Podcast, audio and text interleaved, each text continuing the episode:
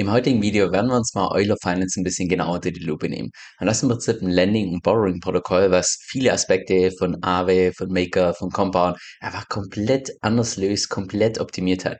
Und es spielt auch gerade, was die Effizienz angeht, ganz, ganz, ganz vorne mit. Von daher, für jeden von euch, der schon mal mit einem Wort hantiert hat, der derzeit ein Wort hat, heute ein super sehenswertes Video.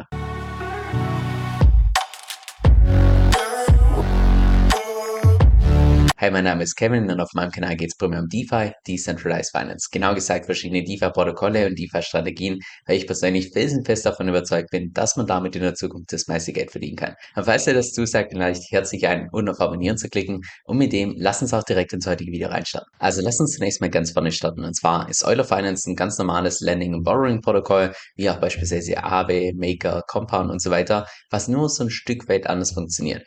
Jetzt wenn wir mal beispielsweise hier bei DeFi Lama reinschauen, sehen wir derzeit Euler Finance auf Platz Nummer 28. Das heißt, ja, spielt nicht ganz vorne mit, aber ist auch nicht wirklich irrelevant baut auch derzeit nur auf Ethereum auf. Das heißt, es gibt keine Version auf beispielsweise Layer 2 und so weiter. Und ich würde mal sagen, von den Prinzipien her, Euler Finance ziemlich stark vergleichbar mit den anderen Lending Borrowing Protokollen. Also nur vom Grundprinzip her, dass du im Prinzip deine Kryptowährung als Kollateral hinterlegen kannst, als so eine Art Sicherheit und dann gegen deine Sicherheit einen eigenen Kredit aufnehmen kannst, der überkollateralisiert ist und die ganzen Zinsen, die du auf deinen Kredit zahlst, die gehen im Prinzip an die Leute, die das Kollateral zur Verfügung gestellt haben. Jetzt eine Sache, die Euler Finance im Vergleich zu den anderen Borrowing Monitoring-Protokollen besonders macht, ist, dass sie verschiedene Tiers haben. Und zwar Tiers beispielsweise das Collateral Tier, das Cross Tier und das Isolation Tier.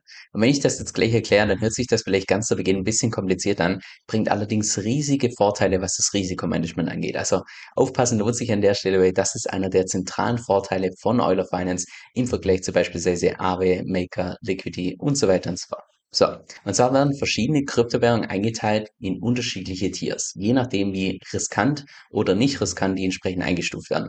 Das am wenigsten riskante, also das sicherste, das ist hier dieses Collateral Tier. Da fallen beispielsweise Kryptowährungen drunter wie gerappte Bitcoins, wie Ether, USDC, USDT. Also ich würde mal sagen, die ganzen Blue Chips, die da drunter fallen.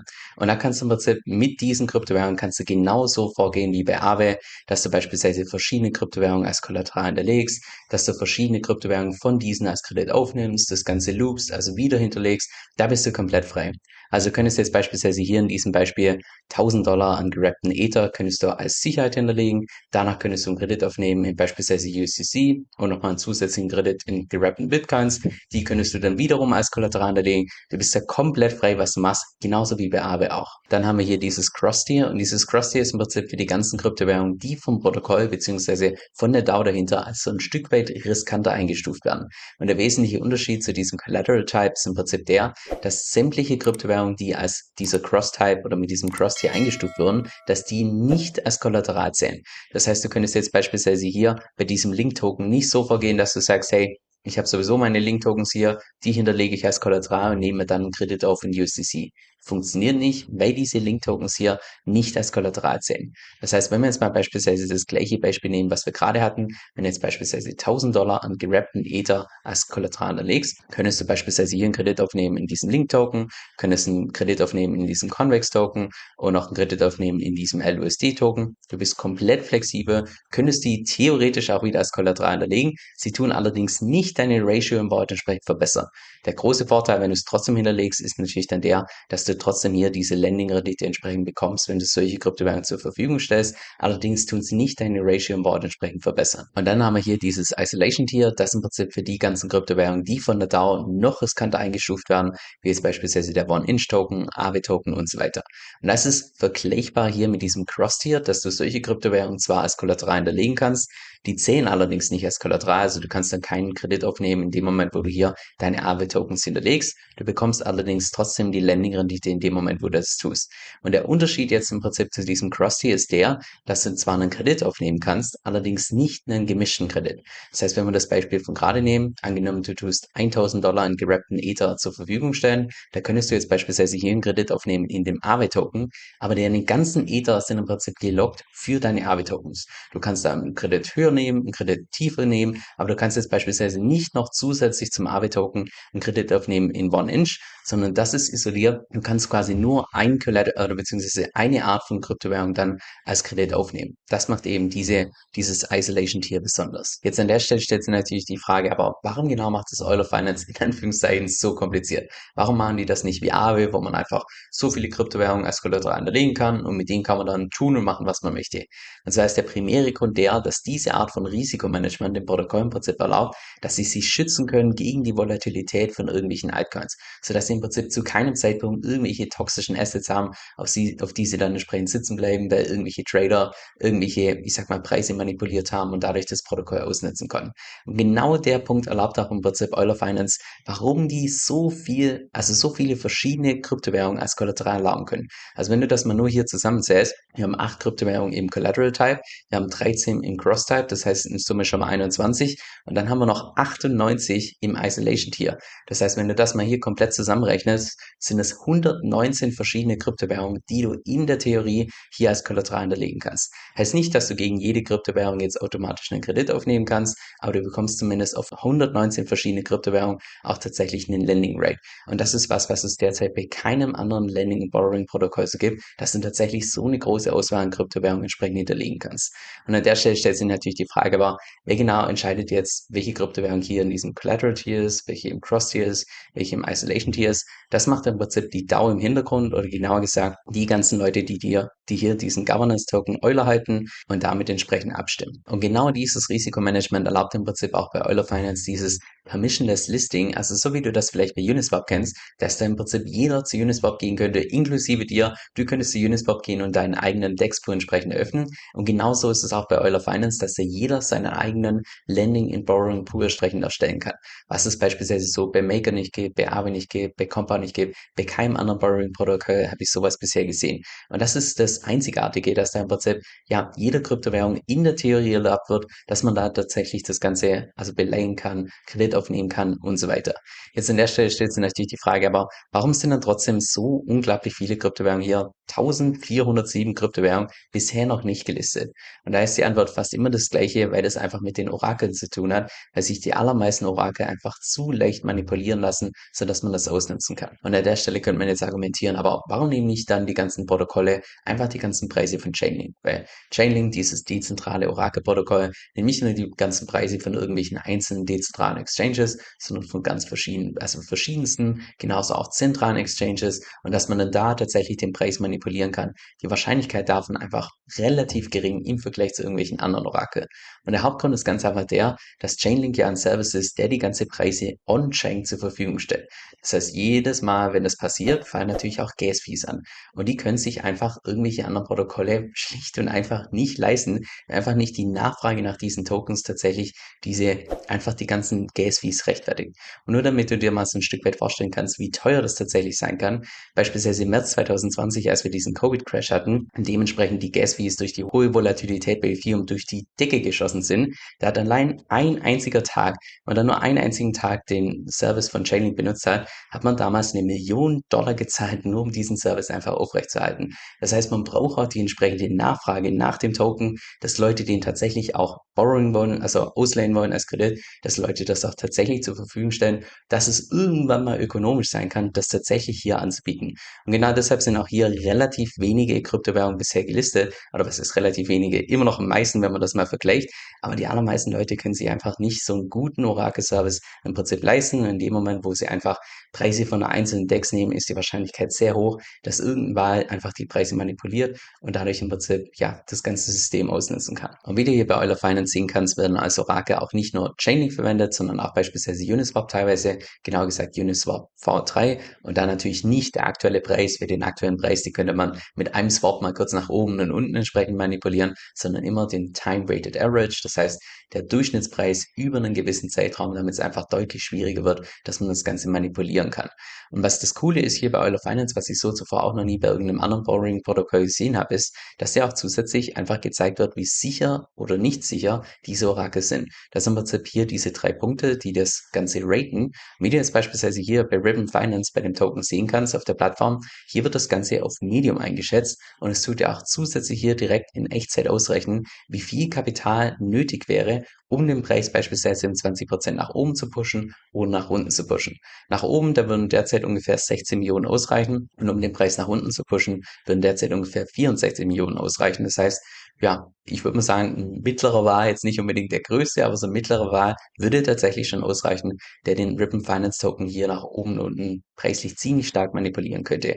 Und das gibt ja halt auch gleichzeitig so ein Stück weit ein Gefühl, wie sicher oder nicht sicher deine Position ist in dem Moment, wo du hier beispielsweise einen Kredit aufnimmst, weil natürlich dann in dem Moment deine Ratio vom Board sich stark ändern kann und so weiter. Und das wird hier im Prinzip mit einem Sicherheitsrating angezeigt. Also an sich eine coole Sache, zuvor noch nie gesehen, aber definitiv was, auf was ich zukünftig noch mehr achten werde. Und vielleicht hört sich das so ein bisschen komisch an, dass wir jetzt eigentlich über ein Landing- und Borrowing-Protokoll sprechen und nicht schon seit, keine Ahnung, fünf Minuten gefühlt nur über irgendwelche Orakel erzählen und so weiter. Aber Hintergrund ist ganz einfach der, wenn du dir mal die ganzen Exploits anschaust, die es bei den ganzen Borrowing-Protokollen gegeben hat, in fast jedem Fall war es so, dass nicht irgendwie eine Lücke gefunden wurde im Code, um irgendwie, keine Ahnung, was zu exploiten, sondern in fast jedem Fall war es so, dass das Ganze so exploitet wurde, dass irgendwelche Leute einfach Flashnotes aufgenommen haben. Das heißt, unglaublich hohe Kredite in Millionenhöhe, die man relativ einfach über Aave beispielsweise aufnehmen kann und auch total günstig sind und damit einfach die Preise manipuliert haben von dem entsprechenden Kollateral und so eben das System ausnutzen konnten. Von daher,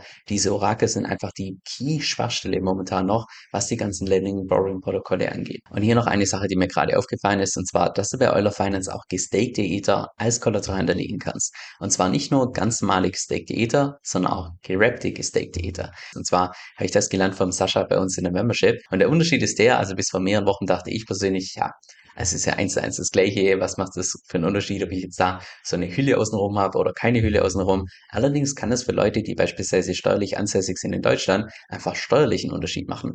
Weil bei diesen ganz normalen gestakten Ethers ist es ja so, dass die im SafeLove einfach die Anzahl dieser Tokens zunimmt und in dem Moment, wo du mehr Tokens bekommst, musst du die natürlich in Deutschland zumindest, also sofern ich da noch auf dem aktuellen Stand bin, müsstest du die jedes einzelne Jahr entsprechend versteuern, weil das dann entsprechend als Einnahmen gilt. Bei den gerappten gestakten Ethers ist es nicht so, dass die Anzahl zunimmt, sondern dort nimmt der Wert zu. Das heißt, wenn du einfach diese Tokens über mehrere Jahre hältst, und in Deutschland ist es meines Wissens auch noch so, dass es ja diese Verjährungsfrist gibt von einem Jahr. Das heißt, wenn du die länger halten solltest als ein Jahr, könntest du die in der Theorie dann auch steuerfrei zu einem späteren Zeitpunkt wieder verkaufen, ohne dass du da jedes einzelne Jahr die ganzen Rewards im Prinzip versteuern musst. Aber wie gesagt, alles, was ich auf meinem Kanal zum Thema Steuern sage, bitte hinten und vorne hinterfragen. Ich bin kein Steuerberater. Ich bin seit Jahren nicht mehr steuerlich ansässig in Deutschland. Von daher bitte nehmt das nicht eins eins einfach auf und macht das genauso, ohne das Ganze zu hinterfragen und mit einem Steuerberater zu besprechen, weil da könntet ihr definitiv auf die Schnauze fallen, wenn ihr bei mir eure Steuertipps abholt. Was ich persönlich bei Euler Finance auch cool finde und davor noch nie bei einem Borrowing-Protokoll gesehen habe, ist,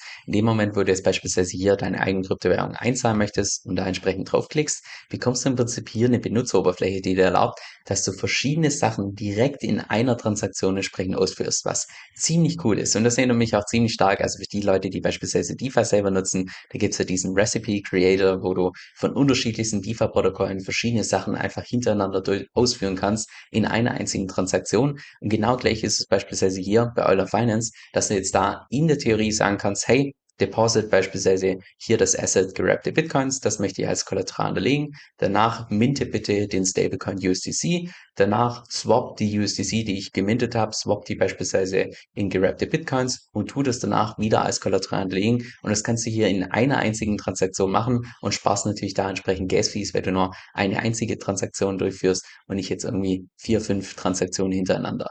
Und da kannst du einfach wirklich ganz lange Ketten an verschiedenen Sachen in einer Transaktion hier durchführen dir selbst zusammenbauen. Das ist schon ziemlich cool. So, let's talk about efficiency. Wie tatsächlich Euler Finance im Vergleich zu anderen Borrowing-Protokollen dasteht. Und dann wird es aus meiner Sicht ziemlich interessant, aber vielleicht bin ich da einfach so ein Stück weit Nerd, dass ich das tatsächlich interessant finde. Aber lass uns zunächst mal mit den Liquidationsgrenzen starten, bevor wir dann zu Überversicherungsgrenzen und so weiter kommen. Weil je effizienter die ganzen Liquidationen ablaufen, desto geringer können natürlich auch die Überversicherungsgrenzen sein. Das sehen wir bei sämtlichen anderen Borrowing-Protokollen, wie beispielsweise bei Maker, wo die ganzen Liquidationen Liquidationen relativ ineffizient ablaufen und dementsprechend auch die Überversicherungsgrenze sehr hoch sein muss, um dieses Risiko abzusichern. Und so ist im Prinzip umgekehrt beispielsweise bei Liquidity, wo die ganzen Liquidationen super effizient ablaufen und dementsprechend auch die Überversicherungsgrenze relativ gering ist. Jetzt bei Euler Finance ist es so etwas komplett Neues, habe ich davor noch nie gehört. Und zwar, wie das mit den Liquidationen funktioniert, ist ja, und ich sag mal so, bei den ganzen anderen Borrowing-Protokollen ist es ja in aller Regel so, dass wenn du liquidiert wirst,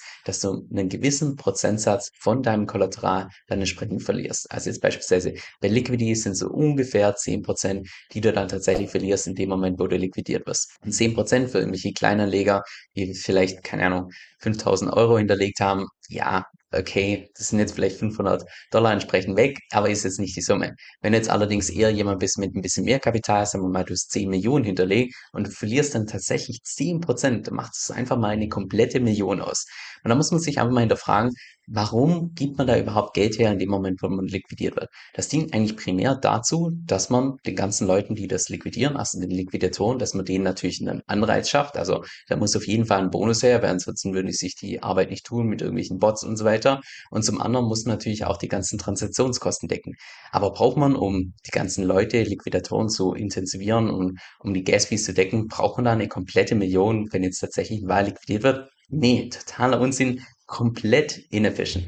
Und genau das ist das, was Euler Finance im Prinzip löst, dass du dort nicht einen gewissen fixen Prozentsatz hast, den du verlierst, sondern einen variablen absoluten Wert. Und zwar ist der absolute Wert deshalb variabel, weil es natürlich darauf ankommt, wie hoch jetzt tatsächlich die Gas Fees sind. Aber das funktioniert im Prinzip mit einer Auktion im Hintergrund, dass einfach der Wert oder beziehungsweise der Incentive für diese ganzen Liquidatoren in Bluff einfach leicht angestiegen wird und so die ganzen Leute, die das Ganze liquidieren, einfach einen ganz natürlichen Anreiz bekommen, das Ganze auszunutzen. Allerdings nicht so, dass sie dann plötzlich Millionär sind, wenn sie dich liquidieren oder sonst was, sondern in dem Moment, wo sie einen schönen Profit machen, aber ja, nicht arg viel mehr, sagen wir so. Und für die ganzen Wale ist das natürlich ein absoluter Segen, weil wenn du dann tatsächlich mit 10 Millionen liquidiert wirst, dann verlierst du nicht mal kurz eine komplette Million, sondern vielleicht nur 0,5 Prozent, wenn überhaupt, weil das schon so ein großer Anreiz ist für die ganzen Liquidatoren, dass sie dich tatsächlich liquidieren. Und das ist natürlich für die ganzen Leute mit ein bisschen mehr Kapital ein kompletter Gamechanger. Einfach nur, was das, ja, was das, was die Sicherheit angeht.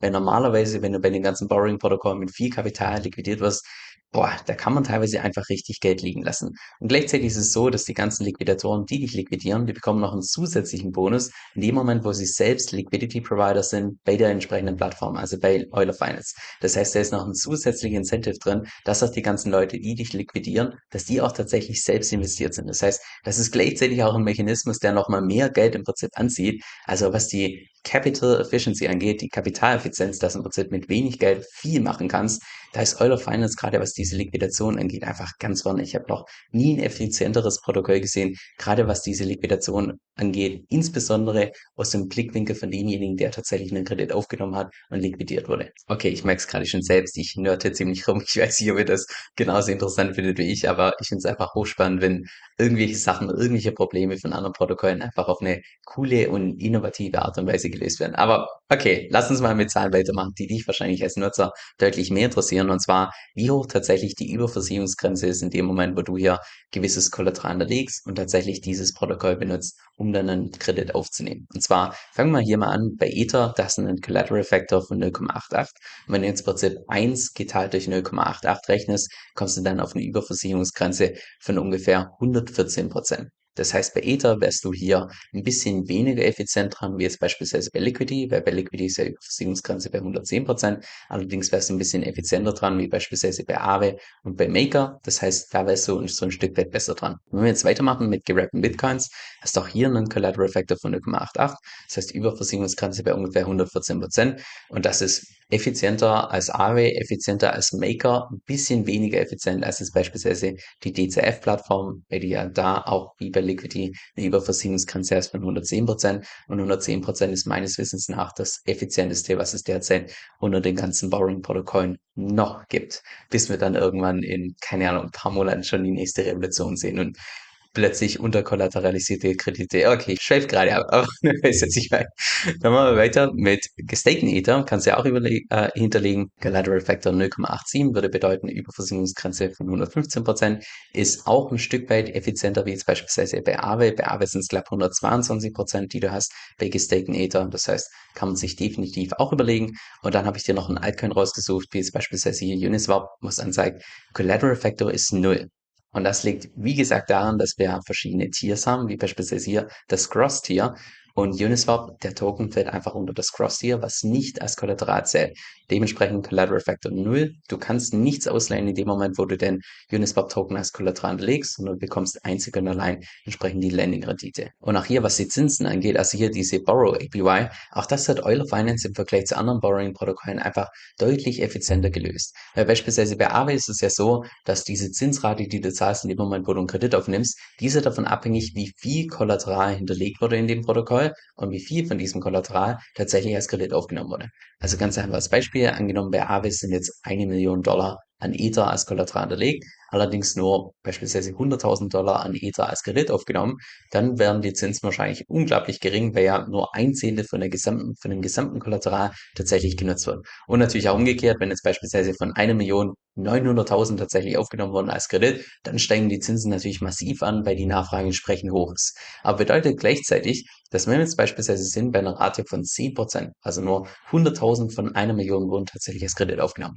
dann ist es ja an sich ein mega ineffizientes System, weil hey, wir haben hier 900.000, die einfach so rumliegen, gar nichts machen. Und da könnte man sich ja einfach einen Mechanismus überlegen, dass dieses Kapital einfach so ein Stück weit effizienter ausgenutzt wird. Und das ist im Prinzip genau das, was Euler Finance gemacht hat. Und zwar kannst du das so ein bisschen vorstellen wie, ich sag mal, wie wenn du zu Hause bei dir einen Thermostat einstellst, beispielsweise 20 Grad. So. Wenn der Wert, also die Temperatur in deinem Zuhause, in deinem Raum beispielsweise unter 20 Grad geht, dann springt beispielsweise der Ofen an und in dem Moment, wo die Temperatur zu hoch ist, springt beispielsweise die Air Conditioning an, sodass du immer bei um die 20 Grad bist. Und genauso ist im Prinzip auch Euler Finance vorgegangen, dass sie gesagt haben, lass uns doch so eine Art Thermostat setzen bei ungefähr 70 Prozent von dem entsprechenden Kollateral, was zur Verfügung steht. Und das bedeutet im Wesentlichen, dass wenn jetzt beispielsweise mehr als 70 Prozent an Kredit aufgenommen wurde, im Vergleich zu dem Kollateral, was zur Verfügung steht, also beim gleichen Beispiel hier eine Million Dollar an Ether stehen zur Verfügung und mehr als 700.000 Dollar wurden tatsächlich als Kredit aufgenommen. Wenn das passieren sollte, steigen die Zinsen entsprechend an. Bedeutet, jetzt einen Kredit aufnehmen ist einfach so ein Stück weit weniger rentabel und gleichzeitig gehen natürlich die ganzen Lending-Renditen nach oben. Das heißt, es wird umso attraktiver, jetzt tatsächlich Ether als Kollateral hinzuzufügen, weil man dann eine ordentliche APY drauf verdienen kann. Und genau natürlich das Umgekehrte, wenn jetzt beispielsweise weniger als 700.000 Dollar, also weniger als 70 Prozent entsprechend benutzt werden, also als Kredit aufgenommen werden, dann sinken die Zinsen, heißt gleichzeitig dort jetzt Kollateral zu unterlegen, wird weniger attraktiv und gleichzeitig wird es umso attraktiver, jetzt tatsächlich diese Kryptowährung als Kredit aufzunehmen.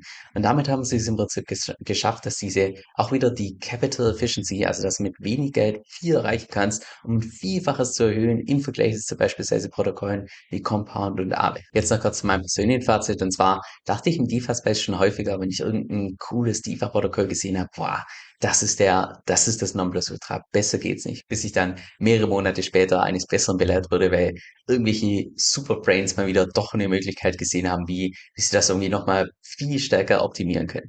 Und genau gleich sehe ich das in etwa bei Euler Finance, weil was die revolutionär macht, sind aus meiner Sicht mehrere Dinge. Und das erste aus meiner Sicht der zentrale Punkt ist, dass die einfach nach diesem, ich sag mal, dem Ethos von Uniswap, dass jeder seinen eigenen Pool aufbauen kann bei Uniswap, dass man so genau gleich vorgehen kann bei Euler Finance, dass man sagt, hey, wenn man tatsächlich eine coole Kryptowährung hat, wo auch tatsächlich die Nachfrage da ist, dass man Oracle-Service und so weiter das Ganze bezahlen kann, wo es ökonomisch ist, dass man dann sagen kann, hey, ja, wir gehen zu Euler Finance, wir tun selbst unseren eigenen Pool erstellen, Lending und Borrowing-Protokoll und dann können die ganzen User über ein bestehendes Protokoll, was etabliert ist, können entsprechend Kredite aufnehmen aufnehmen. Und das ist, was es davor einfach im Lending Borrowing Space noch nie gegeben hat und wahrscheinlich auch erklärt, warum es dort einfach schon so unglaublich viele Kollateralmöglichkeiten gibt, mit derzeit 119 verschiedene Kryptowährungen, die du als Kollateral hinterlegen kannst, so eine Bandbreite halt also einfach derzeit kein anderes Protokoll.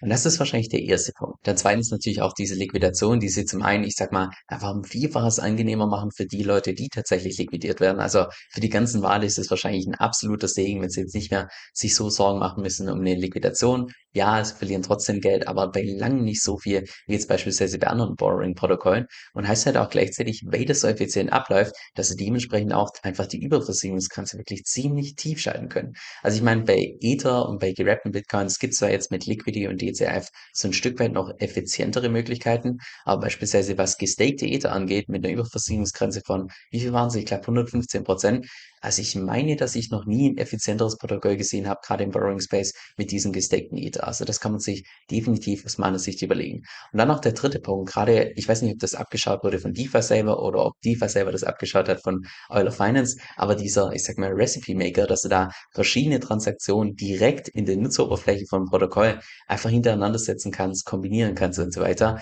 das ist schon eine, also das ist schon ziemlich raffiniert gemacht aus meiner Sicht. Also ich meine, man kann verschiedene solche Aktionen auch beispielsweise bei Maker mit der Oasis App auch direkt in einem Schritt machen, aber da bist du halt ziemlich starr. Du kannst ja nicht sagen, hey, nimm Kredit auf und tu den direkt umswappen in irgendwie einen anderen Altcoin oder sonst was. Das funktioniert dort nicht. Und hier bei Euler Finance bist du wirklich komplett flexibel. Du kannst da, also ich acht verschiedene Steps direkt in einer Transaktion durchführen, sparst dann noch zusätzlich Gas Fees.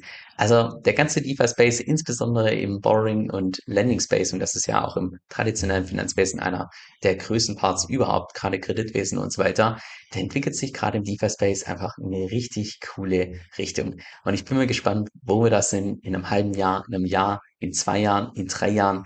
Also wenn das einfach so weitergeht, dass ja so schnell sich die ganzen Protokolle einfach weiterentwickeln, dass so viele innovative Sachen jetzt beispielsweise auch bei Euler Finance einfach mit dazukommen und dass dann neue Superbrains die Idee nehmen und nochmal tweaken und nochmal tweaken und ja, es wird einfach spannend. Was unsere Strategiegruppe besonders macht, und davon bin ich absolut überzeugt, ist, dass jedes einzelne Mitglied mit den Tipps im Laufe der Zeit deutlich mehr Geld verdienen wird, als die Mitgliedschaft tatsächlich kostet. Allein jeden Monat laden Manu und ich bestimmt fünf bis sechs Stunden an exklusiven Videos hoch und nicht über irgendwelche News oder irgendwie Nonsens oder sonst was, sondern immer über praxisrelevante Themen. Und alles mit dem Ziel natürlich, dass wir, genauso auch wie jedes Mitglied, über die nächsten Jahre unsere Rendite maximieren können und zwar ohne unnötige Risiken einzugehen. Jetzt falls es für dich relevant klingt, denn geh einfach auf meine Webseite kevinsoe.com-vip. Das ist K-E-V-I-N, also Kevin, S-O-E-L-L.com, Schrägstrich V-I-P. Also kevinsoe.com-vip. Dieser Podcast stellt weder eine steuerrechtliche noch eine finanzielle Beratung dar. Das heißt, alle Inhalte sind wirklich nur zu Informationszwecken bestimmt.